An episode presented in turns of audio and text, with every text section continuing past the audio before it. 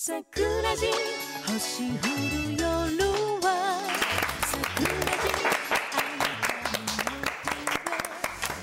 桜はい、皆様こんばんは。こんばんは。えースカパー217チャンネル日本文化チャンネルさくら公式インターネット TV さくらじ今日は第62回、えー2012年12年12月7日配信号でございます、えー今日も素敵なゲストの先生をお迎えして90分間濃いトークを楽しんでいこうと思います、えー本日のお相手は私フリアと私さやでお送りします。よろしくお願いしますお。願いしますはい、では早速、えー本日のゲストの先生をご紹介いたします。えー、桜人には初めてのご出演でございます。えー作家評論家の佐藤健一先生です。よろしくお願いします。はい、こんばんは。よろしくお願いします。よろしくお願いします佐藤健です。先生あの今ご紹介の通り初めてのこ当番組にはご出演ということで何か一言ございますか？やっぱりさ、隣に美人が座ってていいよね。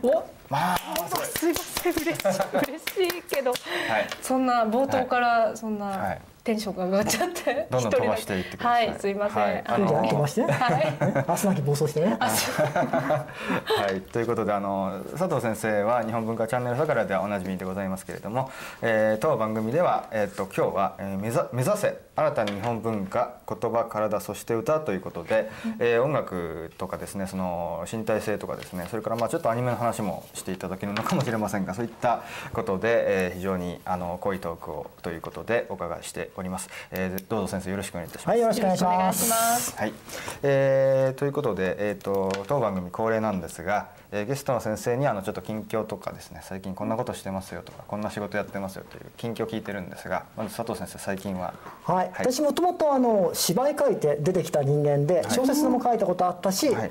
漫画の原作なんかもやったことがあるんですが、ええ。最近はまあ評論がメインでここに何冊か最近出した本を並べてきました、はい。えーとそうですね。評論というの路路線で出したのがこの「夢見られた近代」というのとね。その隣の「バラバラ殺人の文明論」ね。バラバラ殺人？実際にあった殺人事件から何が読み解けるかという。はい。いずれもねあの映画とかあのアニメもそうだけど音楽芝居といったポップカルチャーと現実の社会の流れとを重ね合わせて、はい。その重ね合わせた中からみ何が見えてくるかっていうのをよくテーマにしてます。あとちょっと翻訳にチャレンジしてみたのがこちらに今日持ってきました、はい。フランス革命。の小冊これは221年前ですね。フランス革命の最中イギリスで出版された有名な本、まあ、いわゆる世界の名著の一つを私がまあ思い切って現代的な文章で訳して実は最近アマゾンで評判が良くて、えーフランス紙であの人気ランキング上の方行ってますね。何度かトップに保守のもなって聖典って言われてるような本ですよね。のを。バークね。あバーク。あエドバンドバークそう。今日昼チェックした時は2位でしたね。あ、にすごいですね。もうそれ以外にも、まあ、あのラジオの DJ なんかもやったことあるし、あの他にいろいろまあちょっいろんなと芸術方面の活動が。もともとそっちをやりたかったのね。その基礎固めで評論やってたっていうのもあって。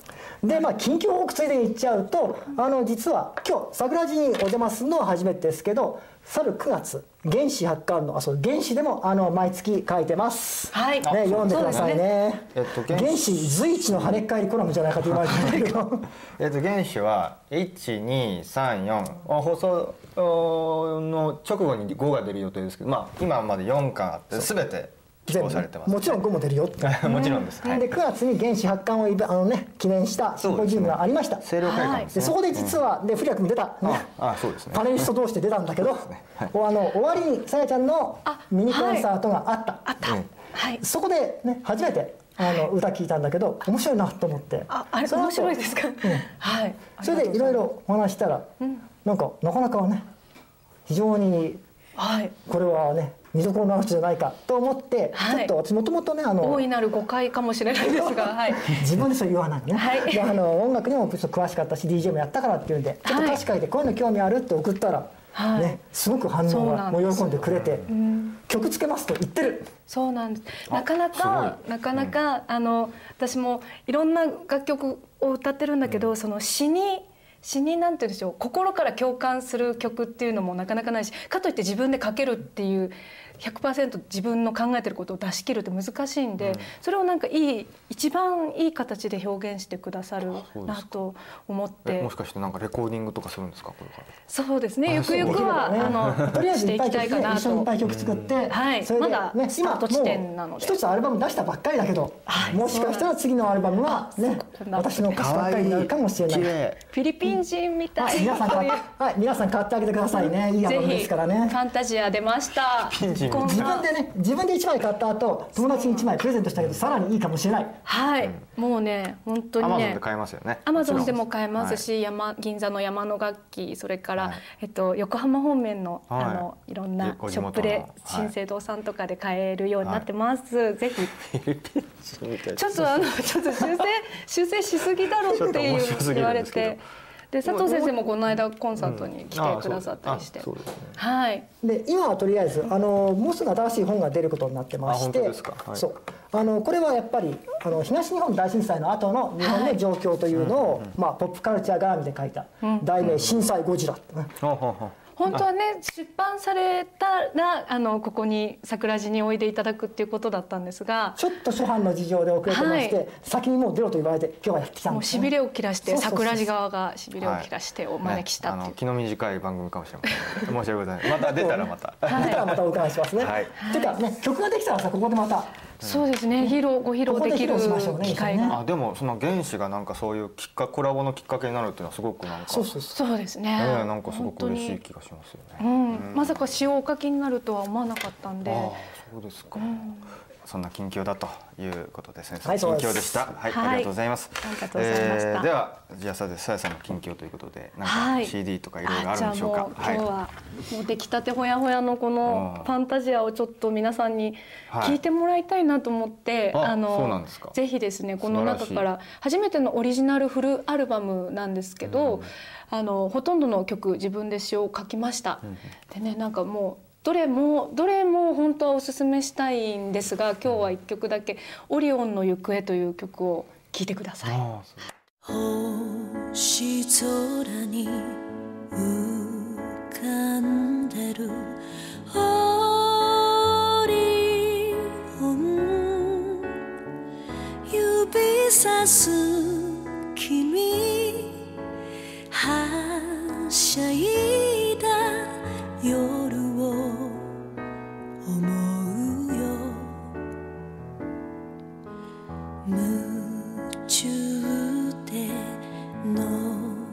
覗き込む。レンズの向こう側でいくつもの夢がはじけた。手を伸ばして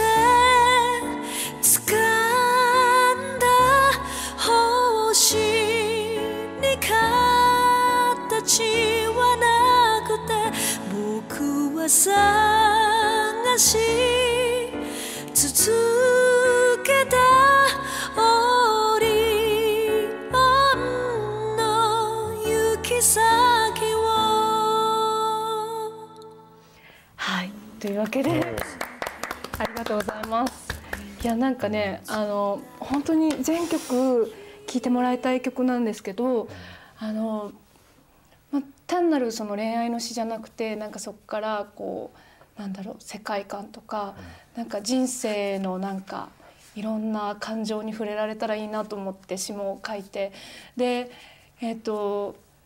3曲目に「漂白の旅路」っていう曲が入ってるんですけどこれは東北の奥羽山脈のあのそこに行き交う男女をなんかイメージして古来のなんか古事記をイメージして書いた曲があったりとかあと「勇者の夜明けに」っていうのはこれは、えっと最後に、えっと最後から2番目に入ってるんですけどこれは自衛隊の方への応援歌っていうつもりでそうね海上自衛隊ですねの方の応援歌っていう感じで書きまして。これドレス着てるんですか？そうですあねねこれはもうドレスを着て、でもスタジオで撮ったんじゃなくて自宅で撮ったんですよこれマジですか？自宅で撮ったらワンちゃんとか大丈夫でした？わーわーって言ってましたよ。カメラ音カメラの方に。うーとか言ってなってましたけど、アメイジンググレースもねボーナストラックで入ってます。あのこれはなんか私が歌を志すきっかけになった曲なので、今回あの絶対入れたいと思って入れさせていただいたんですけど、なんかこう今を生きる人たちにぜひ聴いてほしいっていう。はいはい、CD になりました。今ね、山の楽器とかあと横浜方面、神奈川県のあの新生堂さんとかで置いていただいてます。ああとまあ Amazon と Amazon さん。ホームページからメールではい。予約も受けてますんで、ぜ絶賛発売中って感じですね。ひぜひ聞いてください。はい、音ありがとうございます。ちょっと時間をいえいえ時間を使わしてしまいましたね。なんかいいですよね。ラジオっぽくてね。うん、桜地で初めてかも。桜ジっていうのはね歌を流させていただ桜いた。ジオですからね。うん、皆さん忘れてるかもしれないけれども。そうなんですよ。桜ジってのは桜ジオの略でございますからね。はい。あくまで絵は絵はおまけだぜって感じですね。はい。はい、はい。ということであのまあ後ほどまたご紹介していただければと思います。あはい。はい。よろしくお願いします。じゃあ古谷さんいや近況は？僕近況特にないんですけどそうですねなんかあったかな？さっき有名人に会ったって言ってませんであした？それはちょっとあのこの選挙期間中なんでやめときますあ、ダメなんですか？はい、一応工事中なんでやめておきます。あそうですね。最近近況あのーそうだなあのー NHK のねまあこのえっ、とあのー日本文化チャンネルさかやってましたけど「紅白」のね、はいあのー発表がついにありまして、で2011年の暮れは「紅白」にはあのカラーと少女時代とあと何でしたっけ？えー、2PM だったかなんだか、まあ、3組ぐらいね、はいはい。出ましたよね。それが今回はあなくなるかどうかがちょっと注目されていたんですが、えーまあ、結果はゼロ回と要するにないと、おなくなったと。あ東方神起ですね。カラーと少女時代と東方神起ね。それが、まあ、今回はゼロ回答だったということで、うん。なしですか？なしです。全くなしになりましてまあこれがまあ常識的に考えたらまあ普通というかねななんか特に特段喜ぶことでもないんですけれども。今回三輪さんが出ますよね？三輪明宏さん。ああそうですか。が初出演。良いともせの歌とかね。歌うんですかね。なんですかね、うん。私はすごく楽しみにしてます。キャリア40年の新人っつってるあのだからまあその報道が一時期ね NHK の広報の方があのその政治とね音楽というのがあー別であるからそれはちょっと別に考えて交差するなんてことを言ってていやこれはちょっといあの保険で1組ぐらい出すのかなと思ったんですけれどもまあ予想通りというかなんというかゼロ回答だったんでまあうんまあこ これで 続けばいいなと思いますですね、今年はちょっと見たくなる気はしますよね。ですね。はい、という感じですね。はい、あのーぜひ大晦日あの僕は音だけ聞いてますけども見たらいいんじゃないかなと思います。はい、はい、ということで近況が終わりましたので、えー早速じゃあ佐藤先生からあー本題ということですね。はい今回のタイトルは目指せもう一度繰り返しますね。目指せ日本あ新たな日本文化。言葉体そして歌ということで、はい、まず言葉体そして歌というのがキーワードですね。ね、ええええ嬉しい、初めて音楽の。初めてじゃないか。初めてじゃないか。ちょっとない。田中先生の時もあった。はいあそうか。ジョネ先生の時も失礼しました。はい。だけど多分コンサートの話から始まるっていうのは初めてじゃないだろうかあ、そうですね。そうですね。あのー先生来ていただいて、そうそうそうそう、11月20日にそうなあのんですよ。横浜ではい館内館内ホールで館内あったはい。見に行きました、ありがとうございますしっ。かり最前列の真ん中に座ったんだね私ねそうなんです。あのこうステージの立っているもう目の前で最前列でこういう感じで 見ていただいてえてすっごいプレッシャーだったですねすか？はい。うん中はプレッシャーかけてやろうかと思ったんだけどさ、まさかという感じで、うん。ただでさえプレッシャーなのに、もう目の前に佐藤さんが座ってて、だんだん歌って乗ってくるとねこうね時々目が合うんだけどさ、本当ですか？そうそうそうわかり目がね自慢してんのどうだ？してましてないです。ドヤみたいな感じですか？ドヤ顔してたんですかね。そう気づかないうちにね。それは素晴らしい。それでなかなか充実したコンサートでそれ楽しかったんですがそれでね本当に感じたのが改めてなんだけど、やっぱりさやはあの今のね日本っていうかずっとこの、ね、明治以来日本のいろんなアーティストが背負ってきた問題に、やっぱりそれを背負ってやってるなとはい。で今日はそこから話を始めたないです非常にすっごくね、話ですけど。こうええジレンマがあるんですよ。この日本人としての歌手、は日本人としての歌い手であることっていうのがすごくこううん。複雑にねあの絡み合ってて、そこにはすごくジレンマがあるってことをああの最初になんかお話しした時におっしゃっていて「そうそうそうなんです」っていうところから、あの会話が始まっなかなかあたんです。の僕なんて一般のねユーザーに過ぎませんからなかなかちょっとグッと来ないんですけどちょっと今日はちょっとその話をね、はいをだから実はこれ本当に歴史的に根の深い話で、ええ。つまりこの国はまあ明治維新で日本っていうのはあり方がガラッと変わったわけですね。そうですね、はい。でその時にだから日本人を作り変えなきゃいけないと。本当にあの、一種民族改造契約をやったようなもんなんだよねこの国って。うん。で何を変えたかと。本当にあらゆるものを変えた、一つはまず言葉ね言葉。言葉。標準語って明治以後にできるわけですよね、ええええ。であれは実は一種の人工言語。人工言語。こうやって明治維新を起こしたのは、ね、薩摩長州のあの、そうですね。中国、うん、と九州のええ人々だけど、ですね。でも彼らの方言が新しい標準語になったか、なってないよね。確かに。なってない。ゴアスとか言ってるんですもんだねあれは完全にとか言ってないですよ西洋の文化をいかに効率よく翻訳して摂取するかってことに非常にポイントを置いた、ある種の人工言語ねああ家って確かにそうですね。それはとにかく全国津々浦々で学校を通じてそれを教え込むわけだよね。だかはい、うん確かに。らその意味では言語感覚というのはかなり明治に入って変わった、うん。それから当然音楽で言えば音感ね。はい、伝統的な日本のあの音楽っていうのはもう音階からして違うわけですよね、ドレミファソラシドじゃないじゃない、ラ抜き音階とかね、いろいろ各地方に伝わってる民族的なね、ええ音階がありましたもんね。でも西洋音階であるわけはないしリズムの取り方だって違うわけだよね、はい、当然みんながそ本来知ってるのはそっちの方の音楽だけど、そこはそれ文明開化だっていうんで、西洋の音階と西洋のリズムを教えなきゃいけない。うんうんだから本当に音の感じ音楽的な感じ方まで変えた、うんうん。で実は体の動かし方まで変えているおかしかった。そうそう、知ってるかもしれないけど、江戸時代日本人は大抵歩く時右足を出したら右手が出るのね。同じ側の手と足が同時に出る。出る。これ難波っていう歩き方で実はこれは田んぼを歩く時にはこれがいい。農民の歩き方。日本は農耕民族だから、えええええでもそれだと近代的なつまり西洋式のええ軍隊作る時に都合が悪いっていうんで、軍隊式の行進ができなきゃいけない。ということは右足が前に出たら左手が前に出る、新しい体の動かし方歩き方も変えたわけだ。だから本当にその言葉の感覚音の感覚体の感覚全部を新しく洋風に作り変える。着物から洋服に変わった時点でそうですね。動かし方が自然と変わりますよね。ある立ち居振る舞い全部変わる、それくらいの巨大な文化的変化が起きた。なるほど。だけど、問題はそういう変化が起きた後で、本当にこう自分の心を伝えるっていうのはどうなるだろうか、心って形ないでしょ、ねね、別にね心やこ心ですって見えるもんじゃないから、ええ。はい。心を伝えるには何らかの媒介が必要なんだよね、それは言葉言葉でもあるし歌でもあるし、あるいはねあの体の動きでもいいし、仕草でもいいし、あるいはそのね絵でもあ映像でもいいし。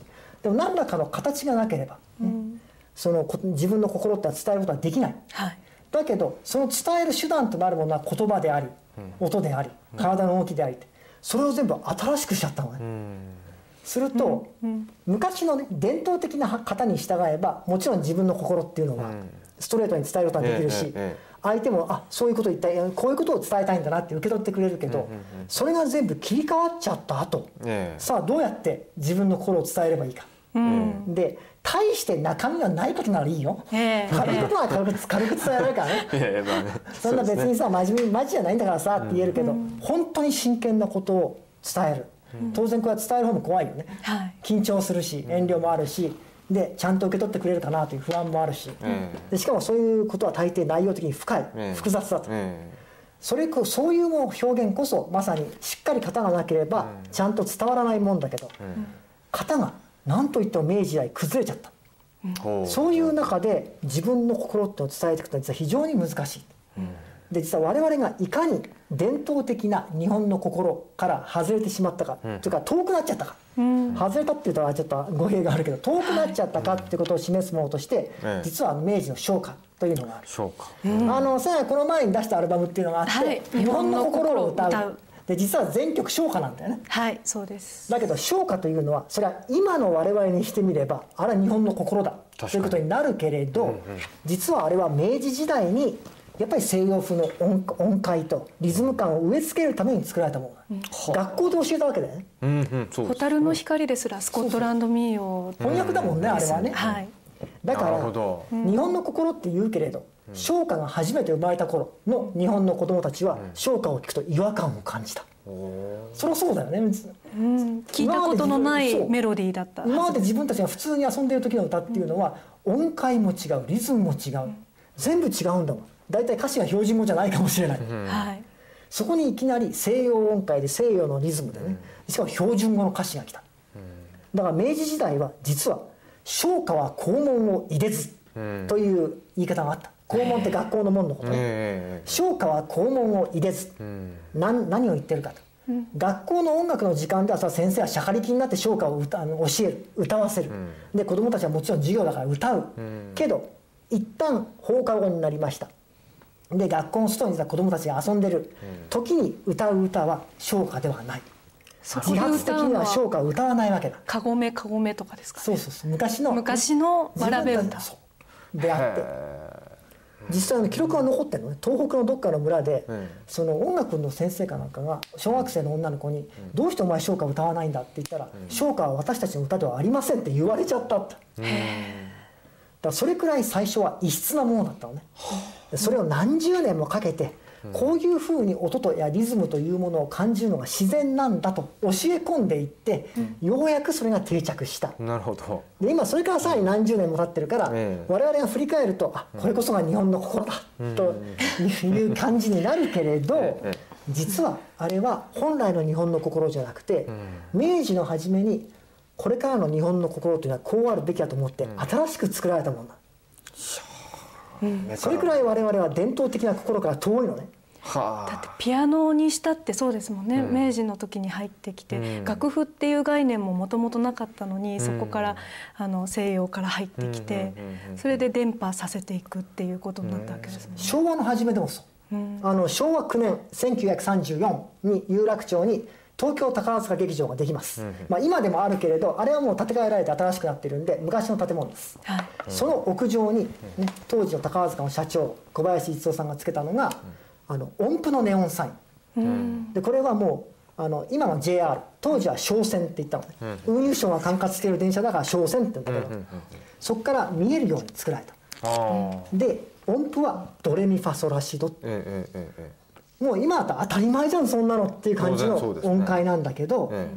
当時はそれがもうねあまだ新しかったのね。あその音階を定着させるためにやった西洋のこのね西洋型の音符今さちゃん書いてるけど、あ間違えた。間違えた。ちょっと。今が 楽譜を制作中です。ははいい、はいあどうぞどうぞどうぞ。はい。それがね、えあの西洋型の音階というのはネオンになるっていうぐらいに、まだまだ新しいものだったのねああなるほどなるほど。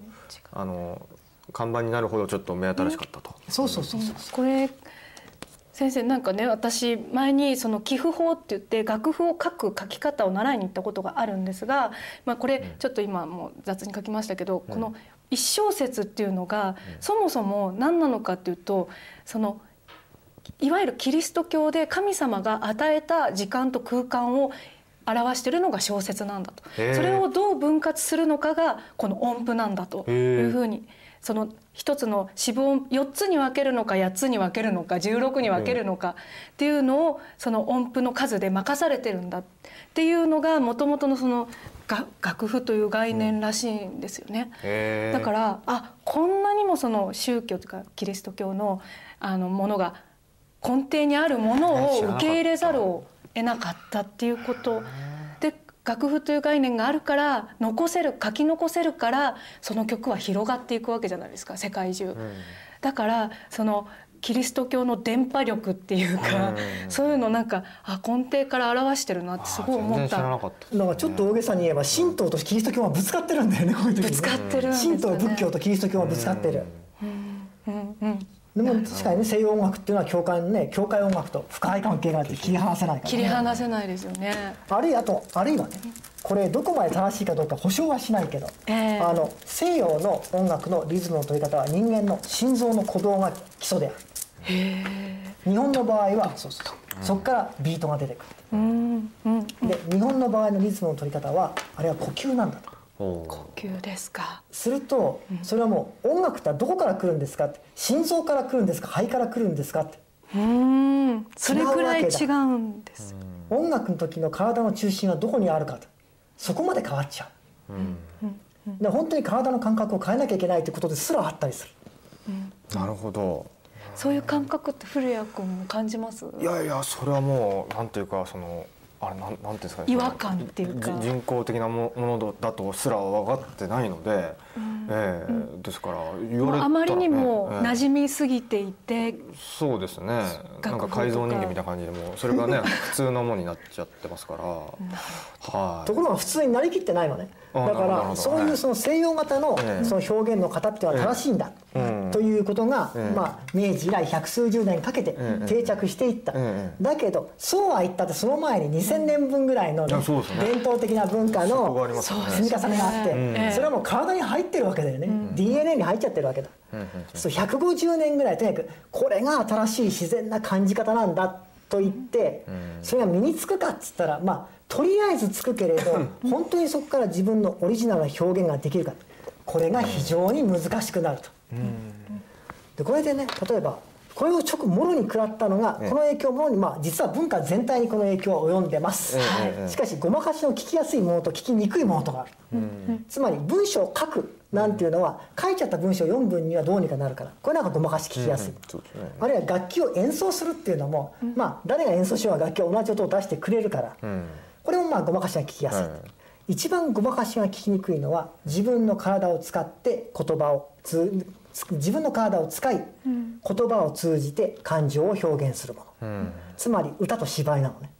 なるほど。つまりどういう表現がリアルかどういう歌い方どういう喋り方がリアルか、理屈でこういうのがリアルだという約束事はある、はい。だけどやってみてそれがリアルに感じられるか、あるいはリアルドラマチックに感じられるか。それは全く別の話だよね、実はそれでずっと日本の歌も芝居も苦労してきたんだ。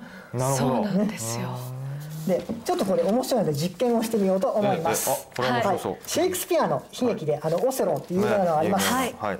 でそこで主人公の将軍オセローがクライマックス、妻のデズデモーナの浮気を疑って絞め殺す、本当は無実な濡れ衣なんだけど、はい。その時のセリフを3通り別々に言ってみるのでどう違うかちょっと考えてみましょう、はい。まずはいわゆる現代演劇。だから今ね劇場行ってオセロを見るとしたら、役者はこういうふうに言うんじゃないかなという、はい。そこからまずいきます。現代演劇風、はい。デスデモーナ。デスデモーナ。なぜ私を裏切ったの？だなるほとはこういう感じにまあなりますね、まあ一般的な、どうん。うん。切迫感がありましたね。次歌舞伎風いきます。実際にこういう形で上演されたこともある。実は。もうそうなんですね。歌舞伎だとこうなる。はいデズデモーナ不実極まる措置の振る舞い。罪は万死に値せん。これ歌舞伎風ああなるほど。えで3番目。悪くない。最近のテレビドラマ風トレンディー富士とか日テレとかでねやったりですね。はい。風ねえデズデモーナどうして浮気なんかしちゃったの？ありますね。ね。これもありありですねさてこの3つ比べてみましょう、すると一番ドラマチックなのはどれか。もう分かるよね。はい。もう言う言うまでもないですよね。歌舞伎町だ歌舞伎ですね。歌舞伎スタイルだよね、歌舞伎スタイル。当然そうですこれが一番メリハリ効くし、はい。流れもいい、迫力もある、はい。ドラマチックだ、だけど全然今風じゃないよね。確かに。すごい古い、これでシェイクスピアですかって感じにどうしてもなってしまう、じゃあ今の我々の日常感覚皮膚感覚に一番近い表現って何だろうと、ドラマですね。ややっぱり最後まあ三三とねえデズデモーナーだよね、でもこれは全然ドラマチックじゃない、つまりこれは本心を表現するのは難しいからもうええ。軽いことばっかり軽いノリばっかりにしようっつってできちゃった表現だから、ねこの妻の浮気を疑って実際この後締め殺さなきゃいけないんだよねオセロは、ええええ。そういう非常に激しい、で心の奥底からの声を伝えるような表現としては全く使えない。え確かに。これ三番だとこの後締め殺すって展開にならないですからならないですね。どうやってこれで締めえ殺せ何言ってんのよでこう一元一元されちゃう感じです。ええええええすると、妥協点として、まあ、歌舞伎風ほどには古めかしくないし、今風今のテレビドラマ風ほどドラマチックでよりは少しはドラマチックだという言い方が、いわゆる現代演劇風として定着したわけです2と3の折衷が1だってことですね。でもこれはこのさっきのねなぜ私を裏切ったのだというのが、それ自体としてリアルかっていうことは別に保証してないのね、そうですね。むしろなんかちょっとこうよそよそしい感じというかそうそう。実際の気持ちからはちょっとプッとこうなっちゃうそうそう。演劇の人を笑いみたいな。そうなんです。え？ーそんな顔して怒るんだみたいななんか確そういううん。だからおかしさが。でそれほどドラマチックでもない、それほど日常的でもない、だけどものすごいこれはどう考えても今風じゃないなというところまでは言ってないし、これじゃもう全然ドラマチックじゃないというところでもないと、そういう言ってみれば消去法で選ばれた表現なのであって、なるほど。これだからやっぱりねちょっと笑っちゃうって言うけれどでもね笑って済まされる問題じゃなくて、でやっぱり人間ね時にそういう感感情を表現したくなることはあるわけだ、ええ。でそういう時あなたはどうするのっていう問題でもあるのね。はい。型がないわけだから。はい。で芝居もそうだけど音楽もそうなのね。いやは本当そうです。だからもう西洋の音楽と日本の音楽特に歌ね比べてみると、やっぱり西洋って、あのポップソングでもシリアスな内容の歌って多いでしょ。うん。このね、社会的なことを歌ってもね、本当にその人生に関わることとか、はい。社会的な関心とか、哲学的なこととかもうみんなストレートに歌うのね。ええ。でも日本で社会的な関心を持つっていうとすぐね何が始まるかわかるよね、うん。お説教うん。歌通じてお説教しちゃうんだよね。うん。だからあのメロディーがそういう時でもいいっていう歌はあるけれど、ええ。歌詞はとにかく押し付けがましくなる、うん。うん。うん。でその一方でじゃあ全然押し付けがましくない歌って言ったら点で無内容みたいなのがあなるほど。そう。だからエンターテインメント性とそのシリアスな内容とがどうしても離れ離れになってしまってっていう苦しみがその日本の j p o p 界はあると思いますなるほどなるね。ほどなるほど。だから未だかつてねそのシリアスさシリアスな内容文学的な内容とかを歌にすることがなかなかできないしそれで人を楽しませることがなかなかできない。んそうそう。あの坂本龍一さんが、うん。あのピーター・バラカンさんブロードキャスタはいーと対談したことがあって、うん。であのこの二人ともにあのジャパンっていうバンドが知らないかもしれないけど、はい昔あって、ええ。そのリーそこと親しかったのね、でそのリーダーのデイビッド・シルビアンっていうのがあまあ最初のソロアルバムを出した時に、はいはい。そのアルバムについて2人で話してて対談があって、やっぱり歌詞がすごくいいと、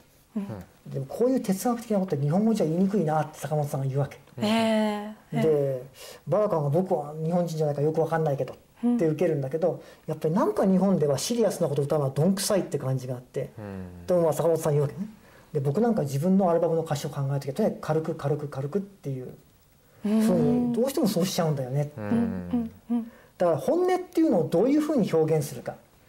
あのやっぱり坂本さんほどの人でも悩んでしまう。やっぱそういうのあるでしょ。あります。すっていうかコンごくあります。サート見ては思ったあります。もう真正面からそこにぶつかってんなって思ったね。本当に伝えたいことを詩に乗せる、あのメロディーに乗せると、メロディーとの乖離もあるしリズム言葉としてのリズムも合ってないんですよね、だから日本人のボーカリストはそこにいつも悩んでてで日本語を大事に歌おうとすると、そのメロディーを生かしきれない。でもメロディーを生かしてしまうと日本語というその言葉のなんでしょう味わいとかをことごとく消し去るっていうことにつながっちゃったりする。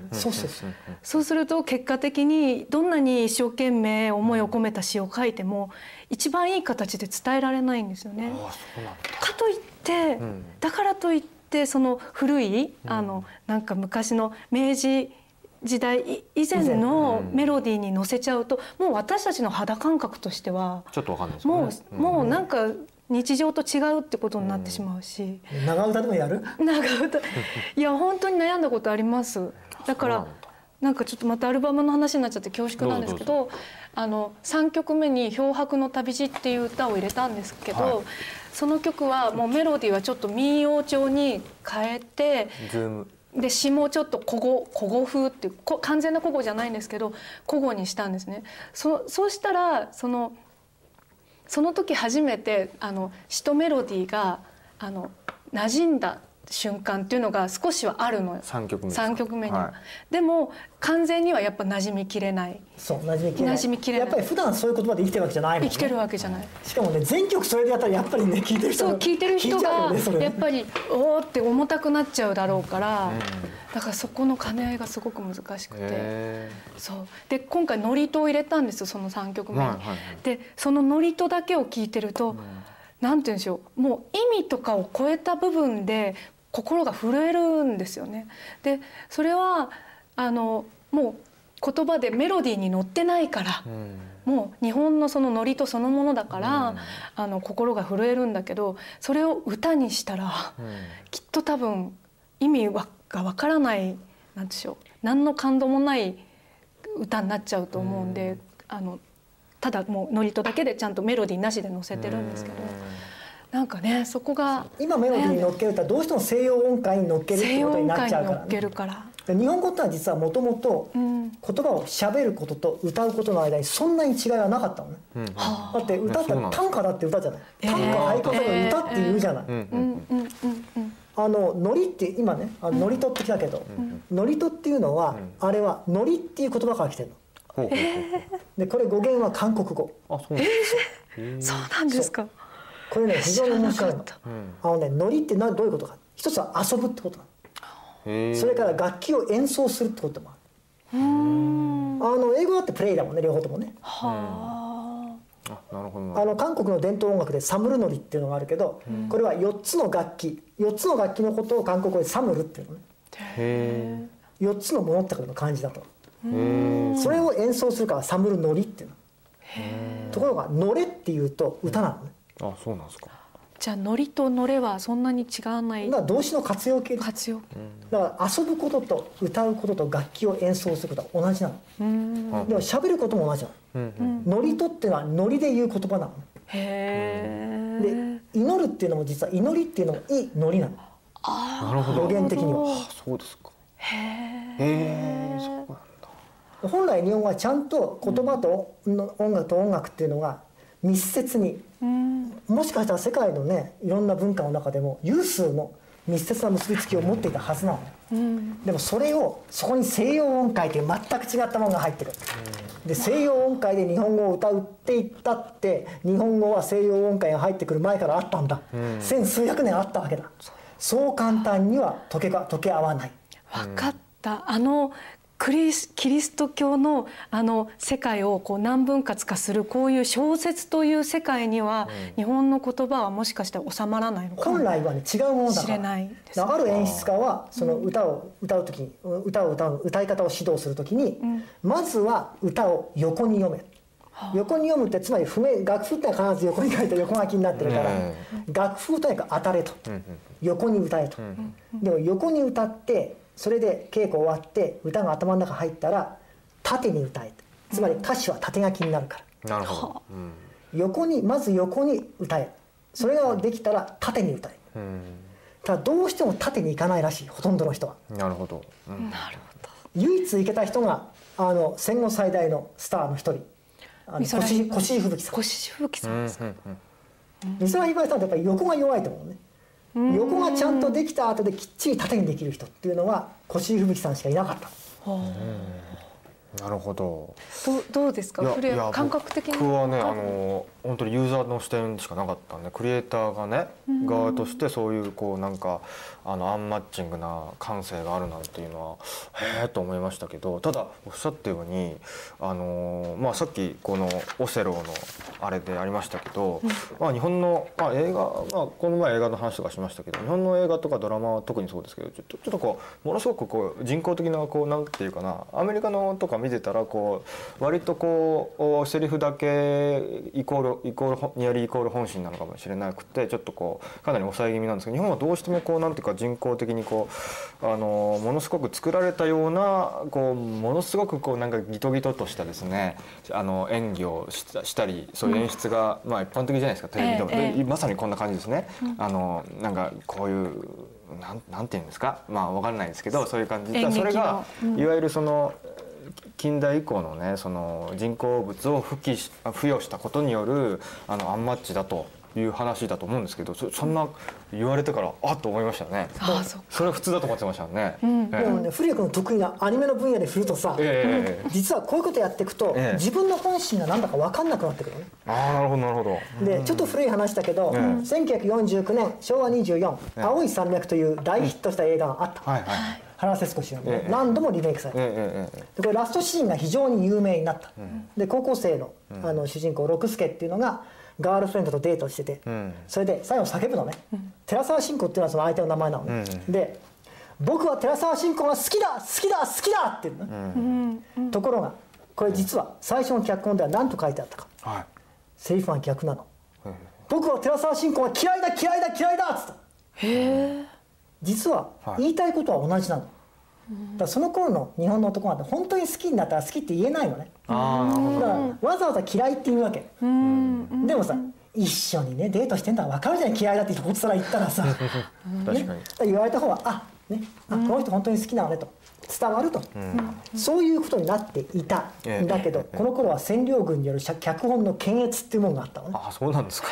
でシナリオを持ってった、えでまあこれ青春映画だからねそんなクレームつくわけないんだけど、で若い日系2世の担当者だったという話だけど、それが脚本家の人にこう言ったのね、ええお大変面白い民主的な脚本である。民主的な気がどういう意味だか分かんない私はね。大変面白い民主的な脚本である。ただ一つ気になったのは、どうして日本人は好きな時に嫌いだというのか。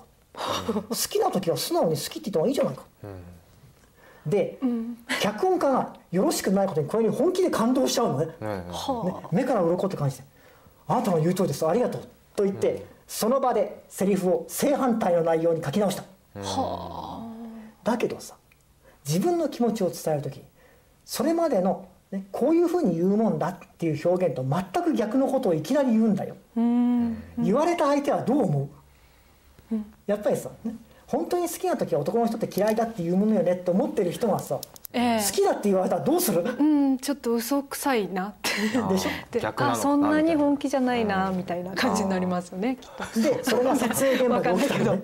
で、はい。撮影現場で起きたわけ、つまりこの六助って役をやった人池部亮さんがあ池部亮さんだったんだ。だけどなんかやっぱりね好きだって恥ずか照れくさい、で監督も悩んだ、どうしたか。両方やったの好きだ好きだ好きだバージョンと嫌いだ嫌いだ嫌いだバージョンを両方やって、後で比べてみて、まあ好きだでいいか。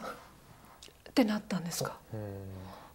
だけどねこれ映画の撮影だからこれで済むよ。ええ。相手の女優さんどうすんだろう。だってさ目の前でさまずね好きだ好きだ好きだって言われてさ次に嫌いだ嫌いだ嫌いだって言われたんだよちょっと混乱するかもしれないですほどあでも嫌いだの方が映画的にはちょっとこう語る必要ありますよねなんかね、なんかねうんキュンとくるものがありますよね。ねあり日本人としてはね。問題は両方言っちゃったらさ、どっちでもないじゃない、確かにそうですね、それでなんでアニメにこれでこれでねさっきのアニメの話になるんだけど最近のあの 「エヴァンゲリオン」エヴァンゲリオン。まだやってるよね。エヴァンゲリオン。えー、上波9がやっております。あの上波級なんだよね、9ですね。はい。あそこにはいつも英語のサブタイトルがついてる。新劇場版ですねそう。であの今やってるやつの,、はい。あのサブタイトルを書きます。はい。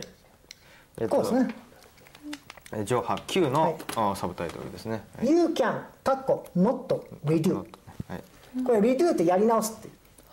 だから「You can redo」って言えばやり直しは効くなのね、これカッコつけて not が入ってんのね、そうこれはどっちが言いたいんだ？ああなるほど。という話ね、へやり直してできるのできないの？両方同時に言っちゃってるわけじゃない、できこれはないんですかね。どっちだろう？と実はどっちにも決めかねてるってことだよね。これカッコで入っちゃうっていうことは、まあね、つまりこれってさっきの青い山脈の遠い子孫だよね。好きだ好きだ好きだでもリアリティがない。でも嫌いだ嫌いだ嫌いだもう古臭いんだろうなと、どっちにしていいかわからんから実は現場では両方やったと、それの遠い子孫がこの「You can not redo、どっち？これどっちって言われたら多分作った人も言えないんじゃない？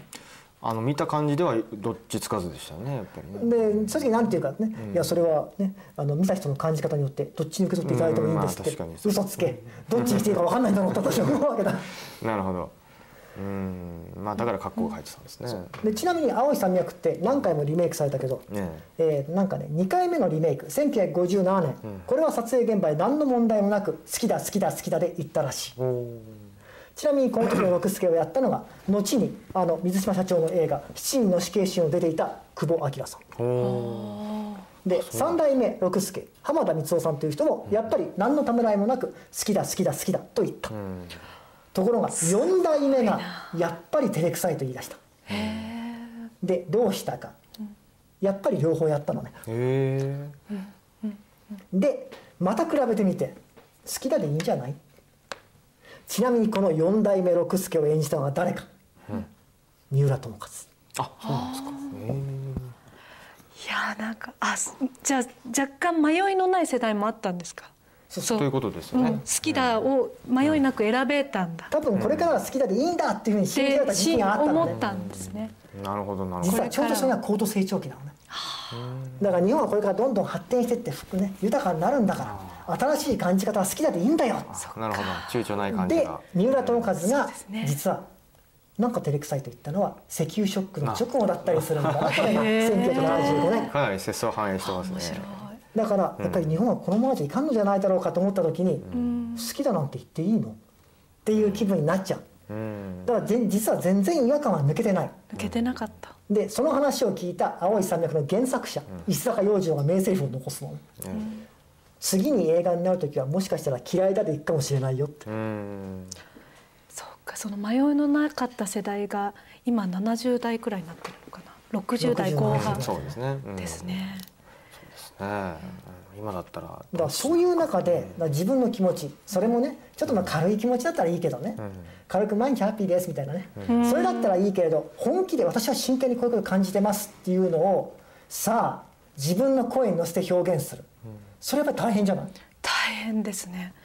いやもう今おっしゃってたお話全部、そうだそうだってなんかもうか体で感じてたことをまあ表現していただいてるんだけど本当になんか本気で言ったら気恥ずかしくなっちゃうんですよね、あのに日本の日本語で。それからなんかこうなんだろう。かといってもう抜き差しならないところまで来ちゃってるっていうか、うん。あのその洋楽のそのメロディーとリズムと、ええそこを離れたら、うん。もうどこへ行っていいのかわからないんで正直、うん。だからあのそれを抜いたところで、うんそれが自分の本心なのかって言ったらそうじゃない気もするんですよ。うん。だから私たちの世代ってもう本当になんていうんでしょう。もう馴染んじゃってるじゃないですか、そのですね。西洋の、まあ皮膚感覚にねうん同じですよね。西洋の言葉遣いから、あのリズム感から,、ええどうすればいいのかっていうところ。をそれをみんな延々悩んできた。悩んでますね。例えばあの日本の生んだ現代音楽の作曲家の超大物竹光徹さん竹光さん。この人なんかもずーっとそれに悩んでた。うん。あの1970年代の話だけど竹光さんがコンサート。自分の曲を集めた。コンサートをやって、でそれを聞いてあるあの最近亡くなった吉田秀和さんという有名な音楽評論家が名台詞を吐く、つまり西洋の作曲家の作品が並んでいる中に竹光徹の曲が1曲入るとすごく感動的だ、だけど竹光徹の曲ばっかりが並ぶと感動的なんだけど彼の音楽にはユーモアがない、ユーモアがそういう音楽が続くっていうのは疲れるもんだね。ほだから本心本心というのはやっぱり非常にね下手に下手に表現すると嘘になっちゃうから、本心をリアルに表現するにはちゃんとこれが本心というものの表現ですよって型が文化的に提供されなきゃいけない、そうですその型が実はないわけだ、明治後の日本は。だって西洋の音楽聴くと言葉とメロディーが一体となってリズムになって高揚感を与えるから楽しいんですよね。だからまあ多くの日本人がビートルズとかに衝撃を受けて、あ素晴らしいってなったんだと思うんだけど日本語の歌になった途端に急に時間が止まっちゃうわけですよ。あのその言葉のリズムと西洋のリズムが合ってないから、うん。そこだけスポッとこうう浮いた感じになる。そうなんですよね。だから楽しくないっちゃ楽しくない。音楽ってさ音を楽しむって書くんだけどねそうだから音を楽しんでないのね詩をまあ一生懸命味わうか、またはまあ無理やりなリズムに乗っかってみるかどっちかしかない。そうその中で、じゃあこれが自分の本心ですって受け取ってもらえるような方を、まあ、天才的な人は作ろうとするよね。だけどそれはこう歴史とか伝統の裏付けのない方だからすごく苦しいわけだ。するとだからどうしても心の余裕というのはなくなってきて、どうして非常にストレートで生真面目で硬い表現になっちゃうと。だから竹光徹の音楽は感動的だがユーモアがないと。続くと疲れるというのはなかなかの名言だと思うね。大問題だこれね。やっぱりさ楽しくなきゃやっぱり表現っていうのはあの、ね、ストレートなものであるほどやっぱり本当にね、いつもさ、ね、自分の本音ばっかりバシバシ言ってたらさ聞く方も疲れるよね、だから本心っていうのは少し余裕を持って受け取ってもらえるように表現すべきものであってで実は歴史に裏打ちされた文化や可能性があるわけね、ええ。本当の気持ちをその相手をこう圧迫せずに伝えるやり方っていうのがあるんだけどそれがないわけだ。うん。うん。するともう相手に重苦しくしちゃうのを承知の上でそういう表現をするか、あるいはもうね相手にこうね圧迫感を与えないよう与えないよう、もう極力そういう重いことは言わない、もう軽く徹する、大体こっちに流れてっちゃったのね日本の文化ってのはね、だから80年代1980年代に、はい。あの文化っていうのがまあ日本でかなりブームになったけど、え意味軸もこういう言葉が流行ったわけだ。ね、文化って英語でカルチャーって言うけどさ。それをカルチャーと書いたわけね。はいはい。ね。なるほど。でこの頃から本当にその物事をなんか真剣に大真面目に言う。あるいは自分は本当はこう感じてるんだって必死に伝えようとするっていうのは何て言われたか。一言ダサい。どんくさい。あ僕らの世代になったらこれはちょっとね分かんないですけどなんか本当にねカルチャー路線っていう時代とかなんかあったらしいですよね。なんかねこうやってねなんて読むんだろうって最初思ったけどカルチャーだったんで。でもさ、ね、古谷君の専門でいけばね、はい。アニメの主題歌ね、ええええ。70年代前ってさ真面目じゃない？あのー連呼型ですよね。そうそうストレートでしょ？そうです。しかもさあれ結構軍歌が入ってんだよね。ああそうですね。ヤマトもそうですしなんだマジンガー Z すすごいじゃない？えー、あそうですよね。もう全部。空にそびえるくろがねの城だよ。空にですね。はい。あれ軍艦マーチなわけだよね。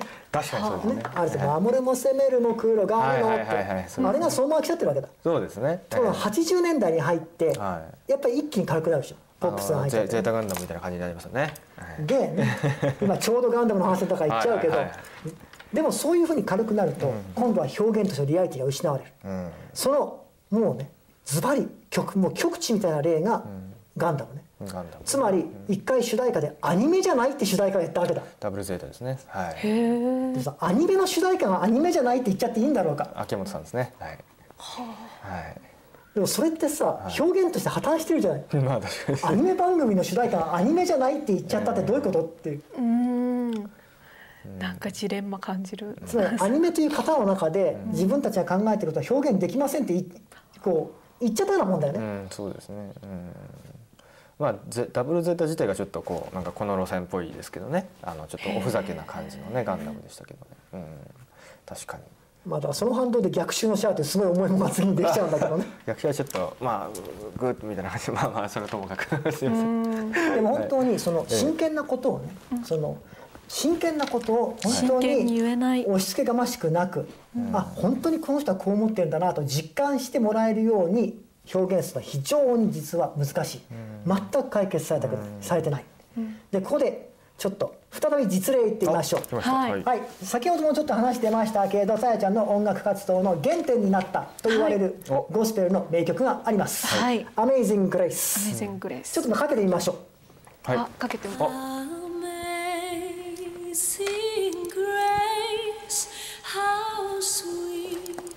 the sun that saved a wretch like me. I once was lost, but now I'm found. Was blind, but now.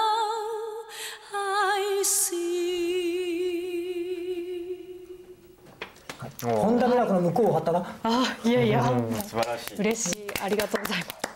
なんだけどちょっと聞いていたいです。けどね、その声を味わうだけだったらこれで話は完結しちゃうんだけど、実は「アメイジング・グレイス」ええどういう内容の詩だか知ってますか？元の詩ね、実はすごい詩なのね、えーこれ調べてみたら実は全7番。歌詞は1番から7番まであります、その中で1番と6番について歌詞の内容を日本語に直訳したはい。らどうなるか、はい。ちょっと訳してきたんで、はい。それ言ってみましょう。ね。はい。さっきのメロディーに合わせて考えてみて。偉大なる神の恵みその調べのなんと甘いことか。私のように卑しく惨めなものまで救うとは闇をさまよっていた私が進むべき道を取り戻した。目の見えなかった私が光に目覚めた。地上の世界などやがて雪のように溶けて消えてゆく。太陽さえも隠れてしまうだろう。しかし天上から私に心をかけてくださった神は永遠に私のものだ、すごい真剣な歌なのね。でしかも、ね、後半のね第6番目の歌詞なんてこの世の終わりを歌ってるわけだ、地上の世界はやがて雪のように溶けて消えていくだよ、太陽も隠れちゃうの、それでも神が信仰があれば私は恐れはないと、すごい切実だしメリハリ強烈な歌だよね。ですね。うん。ところがこれに日本語版の歌詞があるわけですね、はい、えー翻訳で訳したのは、はい。あの大御所岩谷時子先生、はい、そうですね。どういう歌詞になってるか。はい、こっちもちょっと読んでみましょう。優しい愛の手のひらで今日も私は歌おう。何も知らずに生きてきた。私はもう迷わない。光り輝く幸せを与えたもうたあなた。大きな身胸に委ねましょう。続く世界の平和を。はい、でまず岩谷先生の名誉のために言っておけばこれはなかなかの名訳です、名訳だけど、はい。やっぱり、ね、好き嫌いの問題は別として、ええ。オリジナルの歌詞の内容と比べた時にニュアンスは相当違う。そうですね。オリジナルにあった激しさ切実さ、あるいはもう世界が滅んだってもう信心さえあれば怖くないみたいなね、そういう激烈さというものは、まあ綺麗に消えちゃっててこう割と穏やかに、ねこのこれは同じ歌詞の部分の歌詞ですか？あ、じゃあ全く違うという感じですね。そうですね。ただもちろん岩谷先生それは100も承知で訳されたわけですね、ええ。つまり、まあ、まず日本語と英語では同じメロディーに詰め込める言葉の数というのは全然違う。入らないもん。大体日本語は半分以下と言われてます、ああ、なるほど。ということもあるし、あとこのオリジナル通りのニュアンスで訳しちゃったら、それはもう激烈すぎてええ。ゴスペルとしての日本のゴスペルソングとして受け入れられない、うん、これはもうだからかなり甘く優しくええ。平たくという方向に持っていくしかないと考えて訳されたわけでええそれはそれで正しい。ただ違うものは違う。この事実だけは残る。はい。だからさえちゃんさこれ歌う時にどっちで歌ってる？あ、私この CD には今一番。えー、と英語の歌詞で2番3番は岩谷さんの詩で、えー、と4番はまた英語の詩に戻るっていう形にとままシャッフルま混ぜてますね、どっちの気分で歌ってる？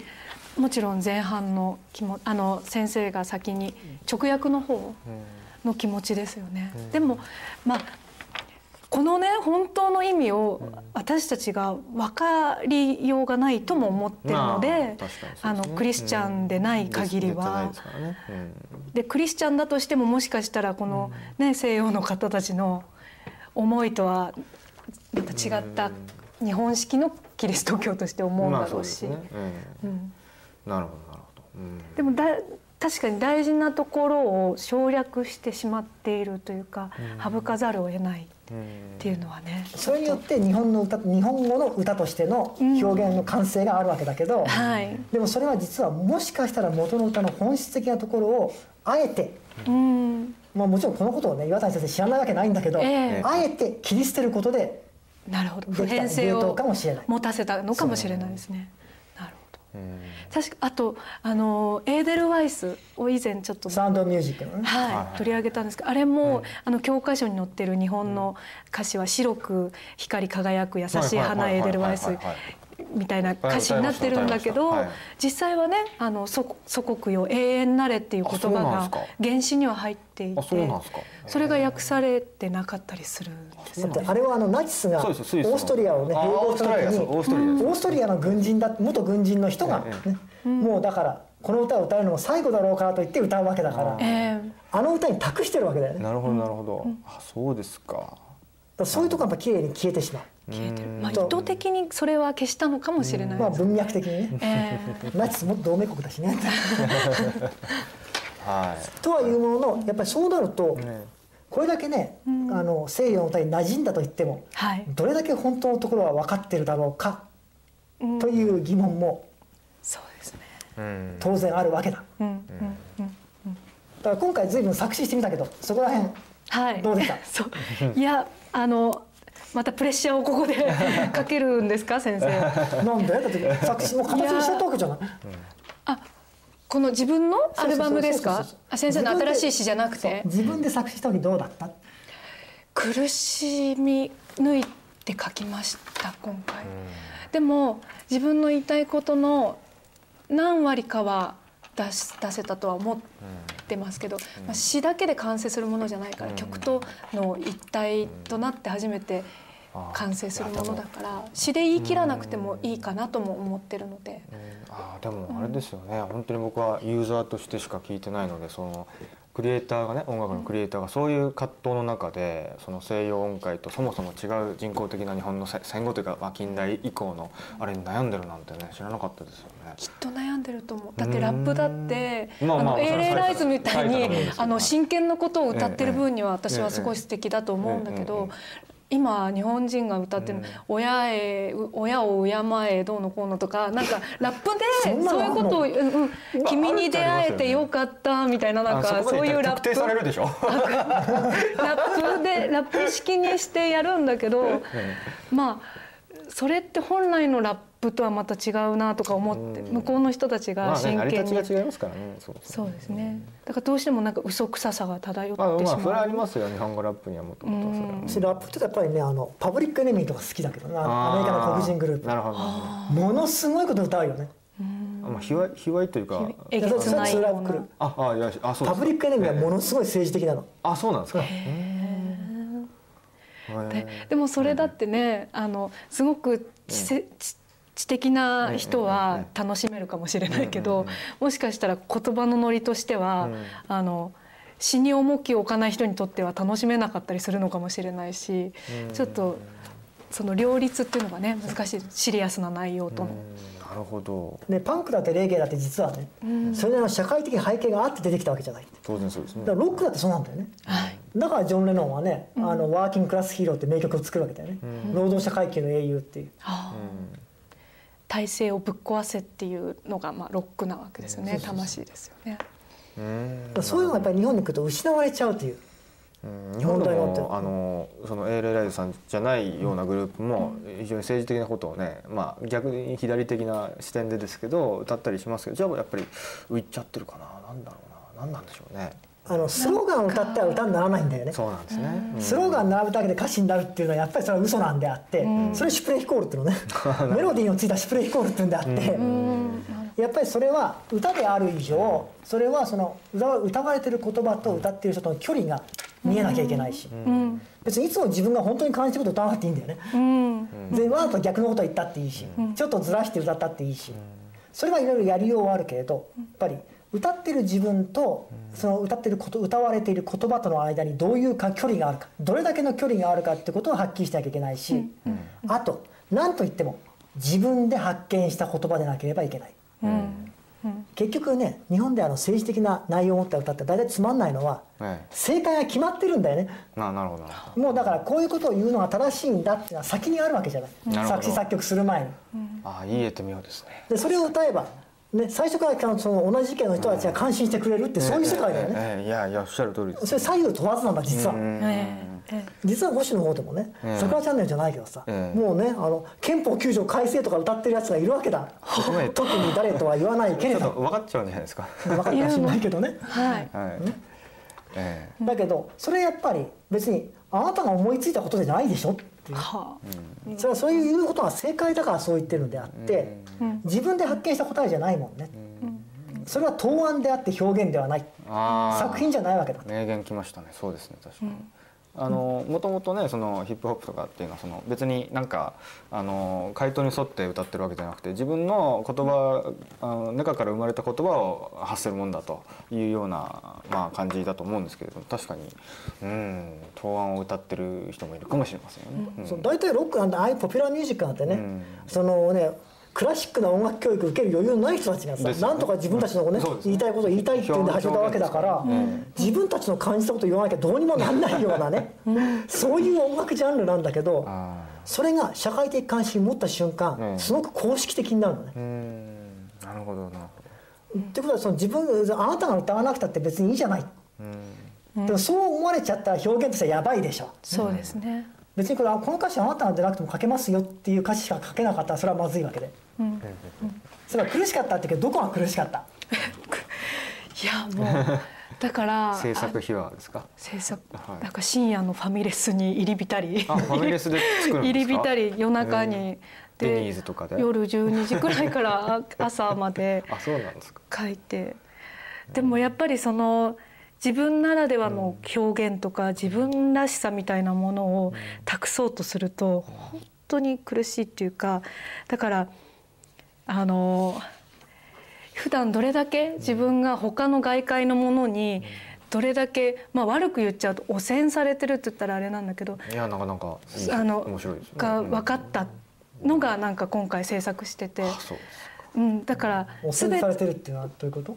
だからあのニーチェが言ったんですけど、うん。なんかいろんな映画を見たりいろんな本を読んだり、いろんな演劇を見たりとか、そういうことって自分に自分の本当の言葉を探すということにあたっては怠けてることなんだ、うん。代打だっていうふうにニーチェが言っててその意味がすごくよく分かって、うもう自分の言葉を探せないくらいにいろんなものを見すぎてるし、うん。知りすぎてる。まあ知りすぎて別に知識がいっぱいあるってわけじゃないけど、いろんな人が作ったものをたくさん見見て見すぎてるなっていうことを改めて考えてあのなんかもしかしたら全てを制限した中に生まれてくるものがうん。本当のものなのかなって本当のうん。世界なのかなって思えた。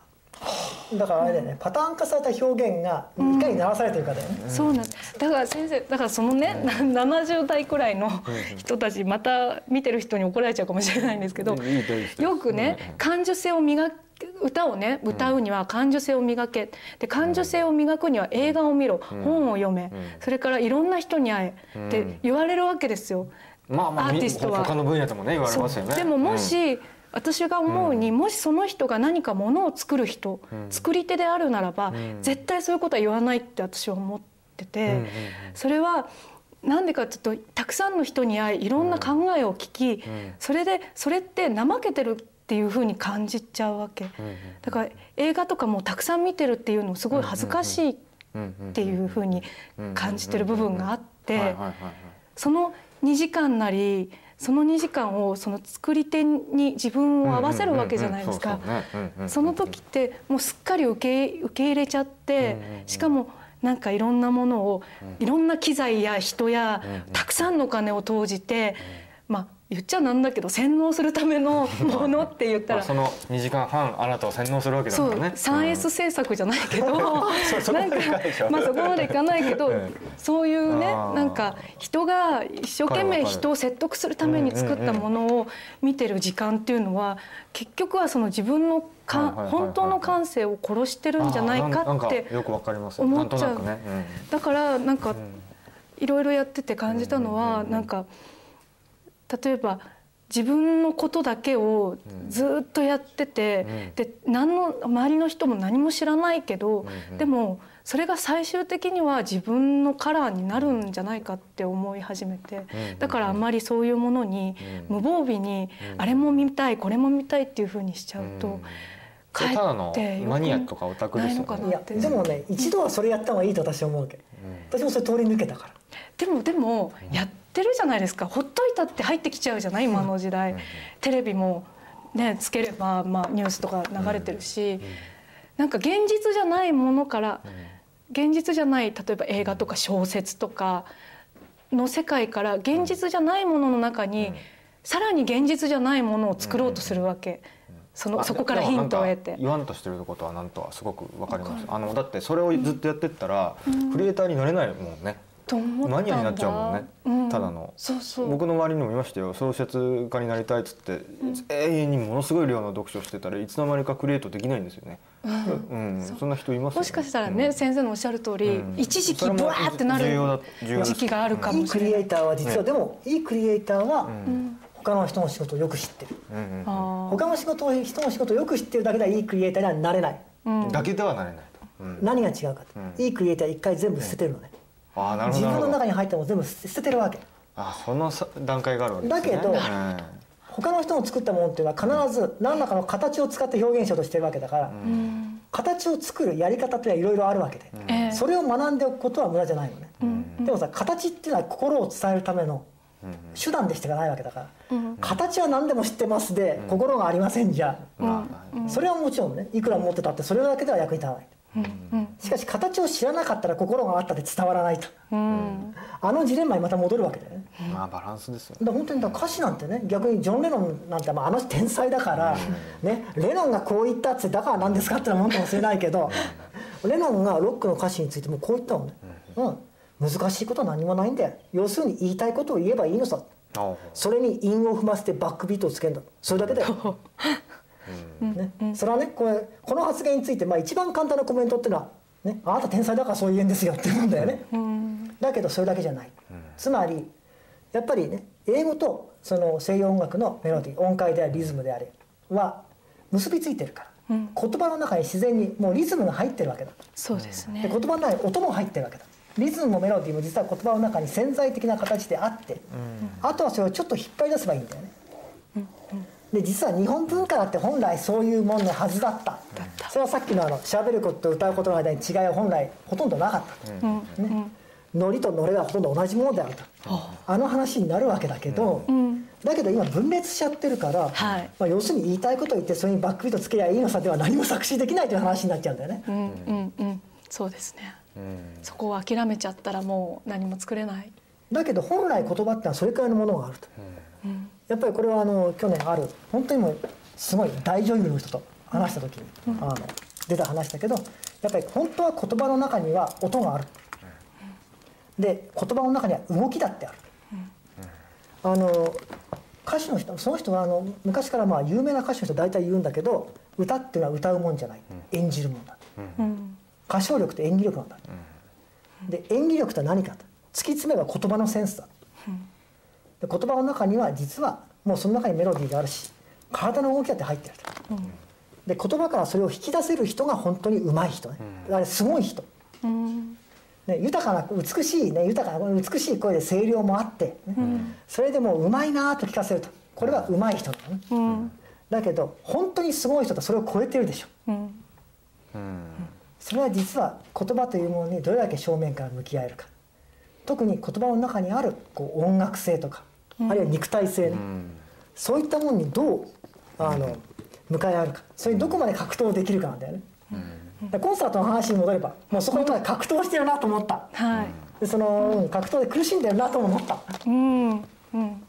なるほど。あのなかなか熱くなってきたんですけども、次の論題っていうのがあると思うんですが、はい。これですかね。実実例よ読んだんですか、あこのはいアニメえ話話に行ってみますか？古谷君の。えいえいえいえどうぞどうぞどうぞどうぞ。あのなんかアニメにもこれのこの視点かエヴァンゲリらオンですよね。捉えられると非常に興味深いという、なるほそれどアニメって全部絵でしょ？ですね。そうです。だからそのある意味リ全然リアルじゃないわけだ、ええ。生身の人間ってアニメにいないんだよね。当たり前の話当だけど。然当然そうです、はい、でもだからこそアニメって実写なんとかあるいは舞台で言ったら、もう照れくさくて聞いてらんないようなことも言えちゃうわけじゃない。そうですね。おっしゃる通りですね。ごまかしが効くんだよね。ずズバリ言っちゃえばね。本当にその通りですね。はい。というわけでもう一度実験をしたいと思います。思ってます。か？まさにその通り。ちょっとまず古谷君とさやちゃんえ？一人ね、はい。えー両方にですねアニメの名台詞というのうを言っていただきましょう。恥ずかしいなそれも真剣に言おうとしてください言えなくてもいいんだよ。つまり真剣に言おうとするときにはい。声のトーンとか表情とかがどう変わるか。それによってこの言葉に、ね、セリフにどれだけ生身のリアリティというのがあるかはい。分かる、はい。じゃあやっぱりこれはアニメに詳しいって言ってねフレ君からいかなきゃダメだね、はい。じゃあここからいきましょう。一応。エヴァンゲリオン」の名セリフ、僕はここにいてもいいんだ。これはあの最終回ですね。テレビ版の最終回。95年のテレビバージョンの第26話ですね。あそうボツボツ言わないとね。はいもうはい心の叫びとして言っていただきましょう、えあれこうなってますから。僕はここにいてもいいんだ。って感じですか？はい。でもそうだとしたら。なるほど。もうちょっと照れがありますか？もう照れを感じました。えー、ちょっとは恥ずかしい。僕シンジ君じゃないし恥ずかしいな カメラ目線でお願そうそうそう。いします。はい、表情を正面から捉えるので、はい、前を向いていきましょう。僕はここにいてもいいんだ。僕はここにいてもいいんだ。恥ずかしいですね。やっぱりこれってやっぱりさ、ね、生身の人間は真顔で言える言葉じゃないわけだ。言えませんよこれはもう、ね。ではさやちゃんの実験台になっていただきましょう、はい。やっぱり世代的なこともあるからセーラームーンからいきます、はい。月に変わってお仕置きよ、はい決め台詞ですね。カメラ目線で言ってください。はいはい。真剣に言うの。ここです真剣に。シングさんはまあシングさんはオプション。オプション。月に変わってお仕置きよ。ちょっと照れがあるなもうダメ。もうね、ちょっとこれ年齢的にちょっとあの厳しいものがあるんで。可愛さに逃げたねちょっと照れがちょっと汗かいて油汗かいてちょっとなんかそう油がまあねでもやっぱりそこは難しい難しいですねここれは厳しいものがあります。それがアニメだと言えちゃうのねでそれがなんかリアルなもんだとしてとりあえずある程度の数の人々に受け入れられてしまう本当ですよねすごいでしょ、こういうことが実際に起きちゃうわけだ、だからアニメ文化っていうのはそういう意味ですごいなと思う。ある意味すごい。その日本が明治以来抱えてきた表現の難しさという問題を逆手にとって、よくまあそんなね、あのここまでこういう独特の型を作ったもんだと。だから逆に言うとアニメの声優さんってのはすごいってはすごいんだけど、もう完全に演技がもう型だよね。型伝統芸みたいアニメのアニメの発声というのが出来上がっちゃってて、もう声優演技っていうふうにそうです決まってるよね。ええ。だからスタジオジブリは声優使わないよ。ねなるほどなるほど。全然使わない、まあある時から。初期初期だけね。初期だけですね。ある時からほとんどもうほとんどというか全部あそうです。俳優を使ってええますよねええ。俳優さんというかまああまあいろんなそうですね。使ってますね。はい。それはやっぱりアニメのね声っていうものが、もう本当にアニメの声の演技っていうのが完全にパターン化しちゃって、どんどんある意味これがアニメの約束事ってこういうアニメの演技ってこういうもんですよっていう約束事に馴染みのない人には、ええなんだか非常に不自然なものに思えるところまで行っちゃったからなんだよね。本当は逆なんですけどね。おおっしゃる通りですその通りです。はい。あと映画の吹き替えも面白いですよね。あれ面白いですね。とかなんか ええええええ。こうねちょっとしたこうアクションシーンとかでも不思ええええ。声だけ聞いてるとすっごい面白いとか思っちゃって。ええええええ確かに。うん。そう。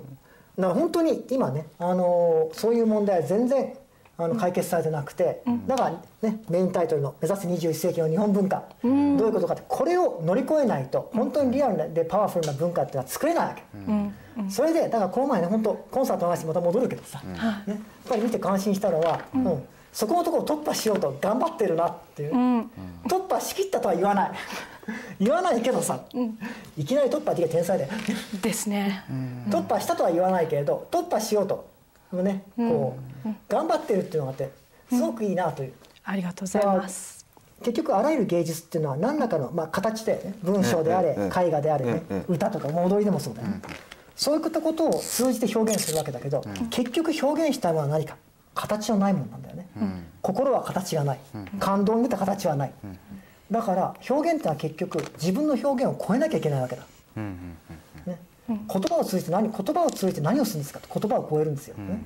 歌を通じて何をするかって歌を超えるんだよね、でもその時に必要なのがだからこう知的な理屈だよね、知的知性の要素と感覚の要素を融合しないとなかなかそこまでジャンプできない、で歌なんてのは本当にその最たるものでえメロディーっていうね全然その言葉じゃないもの、ね肉体的なもリズムは肉体的なもんだよね、それを通じて言葉を乗せるわけじゃない。自分の声に乗せるんだもん。ね、だから非常に難しい、だからね言葉と体がこれだけもうなんていうかリアルじゃなくなって分裂しちゃったっていう今の日本はこう形を超えたもの感動だよね、それをもたらすだけの力を持った文化って非常に作りにくい、でも。先生文章だってそうだっておっしゃってましたもんね。絶対そう。文章も、その文章を超えた、ん。そのひ一つの作品を読み終えた時に文章を超えた、ええあの言葉の語感だったりリズムであったりとか、そういうのを総合的にして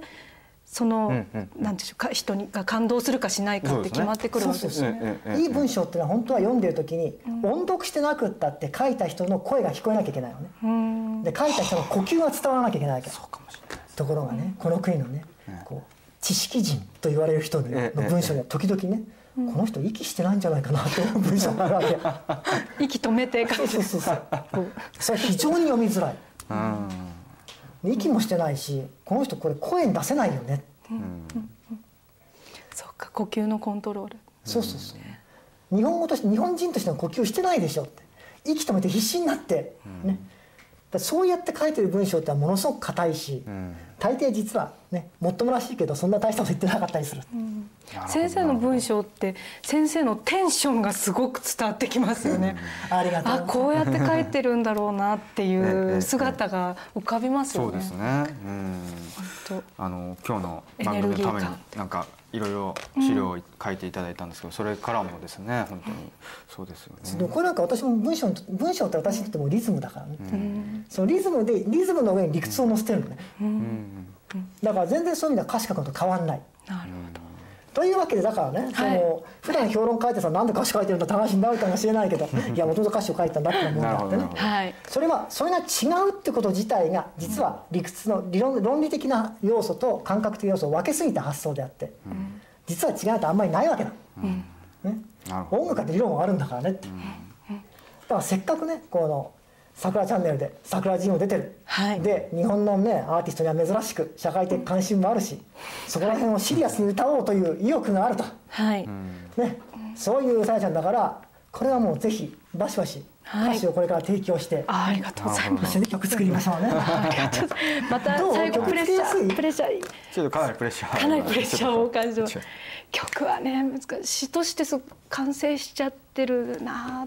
完成しきしてるなっていう。だからそれに立ち向かわなきゃダメそうですなん。だよねねそう。はい。ね、できたらここでね出来上がったらここで発表しましょうね。その時すね。チャンネル桜文化部門として、そうそうそう。文化部。文化部。文化部日本文化チャンネル桜文化部。はい。でもそういうね言葉をか超えた感覚っていうものを大事にしない時に本当にね伝統とか歴史って大事にしてと言えるのかって。うん。確かに日本人にとってリアルな表現と追求しない保守の運動ってあり得るかありえないですね。それはねある意味その例えば次の首相は誰がいいとかね、そのね政治経済の具体的な政策にしてこうすべきだ、そういうことにそういうことを主張するのに意味がないとはもちろん言わないけれど、それと少なくとも同じぐらい、もしかしたらそれ以上の価値が。ある、そういうことも追求していかなかったらやっぱり日本の分、ね、世の中っていうのは社会や政治と変わらないかもしれないよね、昔ながらのねなんか西洋音階ね西洋音階に日本語無理やり乗せてるような調子でずっとやってるかもしれない。そこら辺もやっぱり目覚めていかないと桜地はね桜地および桜チャンネルは変わらないんじゃないかと思うけど。いや仕どうも事いやしし資源であると思います。はもうもう次回から歌って踊るしかないかもね、うん。もうこの番組は。みんなで勉強しましょう、必ず舞踊を入れるみたいな。ああそうそうそう。いやでも昔はやってたみたいですよねありましたありました。ね24時間の時ね。どうですか？社長戻しませんか？そうでもね ジャズの生演奏だったんだよね。最初ね。そうそうそう。は素晴らしいですね、それもう見れないんですか？DVD とかでその時は。多分インターネットでちょこちょこと出てるんじゃないかと思いますが。探してみます、うん。はい。やりたいですといねうことででお時間がもうあっという間に過ぎてしまったんですけど、どうしましょう？最後一言ずつ感想言って最後は佐藤先生に締めていただきましょうか、じゃあさやさんどうでしたか？いやもう本当に今はい。日は、あの体で感じてたことを言葉でこう論理的に話してくださって、なんかそうアーティストの苦しみみたいな部分もすごい分かってくださってるなっていうのがあってでも本当にそのそこを追求していかないと、本当の次の新しい日本っていうかあの伝統を引き継いだ日本っていうのは、なかなか難しいんじゃないかって私も思ってます。はい。だからああのできる限りもう頑張っていきたいなと思って。いやはいそうおります。はいいや僕はもう佐藤先生の今日なんていうか番組というかもう授業もううん聞いてる感じですっごい面白かったですね。僕は、まあさやさん音楽家ですけど僕はまあ一応物書きの一応まあ下っ端の下っ端ぐらいですけどやっぱり文章にもね同じですもんね。通じているということで。えー今までの僕のこの文章を書く鍛錬というかものにもう一つ別のこう回路が加わったみたいな感じでですね、ちょっともうこれはいや今日もう一回繰り返してタイムシフトタイムシフトはないか。YouTube で見たいなと思って勉強させていただきたいと思います、またぜひ先生来ていただいて、い、やもう本当面白かったです、ということで。先生、え一言はい、じゃあ締めを。今日は本当にねあのサブタイトルが「言葉体そして歌」だけど、はい。本当は言葉と体とは違うものじゃない、ん。言葉の中には体があるし体の中にも言葉があると、はい。それをつなぐものが歌、そういうふうに私は思うわけです。でねさっきから本人さっきからなんか謙遜してるようだけど きっと私はもうね何の疑いも持ってなくて、ね、きっとまあこれだけね歌詞をバシバシ書けばなんかいい曲つけてくれるだろうと思ってますので、ね、かけらねそのそのプレッシャーもかけるからさ、はいで頑張って作りましょうね。はいありがとうございますねそしたらまたこれ発表しますからね。はい。あのじゃあ今後とも佐藤先生とさやさんのコラボがあ炸裂する可能性も非常に大だということでございますので、はい、ということで、えーあっという間のお時間でございましたがありがとうございます。えーでは、えー次回はえっ、と作家の川口万恵美先生をお迎えしてあのドイツのお話などを聞いていきたいと思います。はいということで今日は先生ありがとうございました。ありがとうございましたまたぜひぜひお越しくださいませ。